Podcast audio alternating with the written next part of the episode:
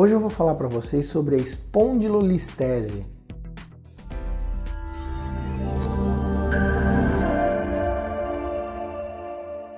Mas doutor, espondilolistese, que nome é esse? Exatamente. Espondilolistese é a junção de duas palavras que significam escorregamento da coluna.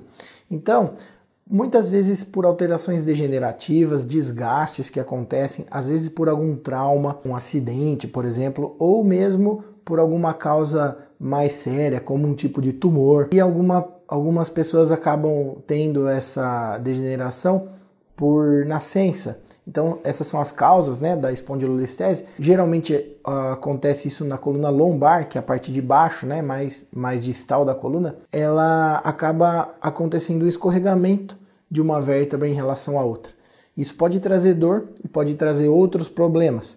Por exemplo, uma compressão dos raminhos do nervo ciático e pode causar essa dor neuropática que irradia para a perna, além de dor na lombar pode causar um aperto do seu canal vertebral, que a gente chama de estenose vertebral, e essa estenose vai causar dores para você caminhar principalmente. Então, por exemplo, doutor, antes eu andava bastante, mas agora eu não consigo ir nem até a padaria, que eu tenho muitas dores nas costas, muitas dores nas pernas.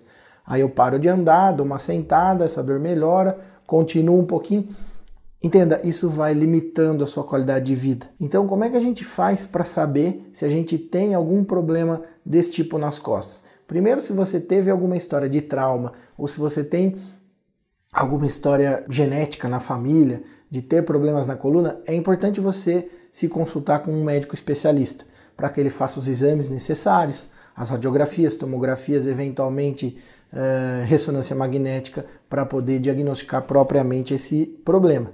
Uma vez diagnosticado que você tem esse problema do escorregamento da vértebra, né, que é a espondilolistese, a gente precisa estratificar esse tipo de escorregamento.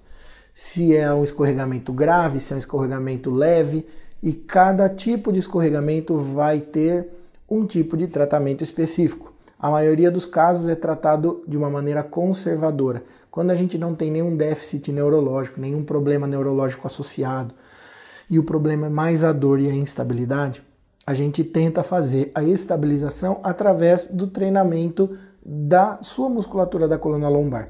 O fisioterapeuta vai te ajudar a melhorar essa sua condição e te aliviar das dores. Isso na maioria dos casos. O médico vai poder te ajudar com alguns medicamentos, algumas orientações e também no diagnóstico e na conduta de todo o caso. É importante você ter o acompanhamento de uma equipe multidisciplinar que una né, a, a força da fisioterapia com a força do treinamento psicológico e com a força do acompanhamento médico. Esses pilares, juntamente com a força de vontade do próprio paciente, é o que vai te levar para frente no tratamento desse seu problema. Então, se você tem alguma dúvida, se você tem um caso de listese, se você tem uh, alguém na família que tem esse tipo de problema, procure seu médico, procure o ortopedista, faça a avaliação necessária, converse com ele. Porque alguns casos você vai acabar precisando de tratamento cirúrgico eventualmente. Aquela vértebra que escorregou, de repente a gente tem que fazer uma estabilização cirúrgica porque o escorregamento é muito grande, porque esse escorregamento está te causando muitos problemas. A gente vai e faz a estabilização desse segmento através de uma cirurgia, você melhora da dor e dos sintomas. Espero que esse vídeo tenha te ajudado a entender um pouquinho melhor sobre mais esse problema que pode acometer a coluna, que é a espondilolistese. Se você gostou desse vídeo, se esse vídeo te ajudou de alguma maneira, compartilhe nas suas redes sociais, assine meu canal do YouTube, me curta no Face, que aí toda semana você vai poder receber mais conteúdos como esse para poder ajudar na, no seu dia a dia, como é que a gente previne os problemas de coluna e como a gente cuida da nossa coluna de uma maneira mais saudável. Obrigado, pessoal, e até a próxima.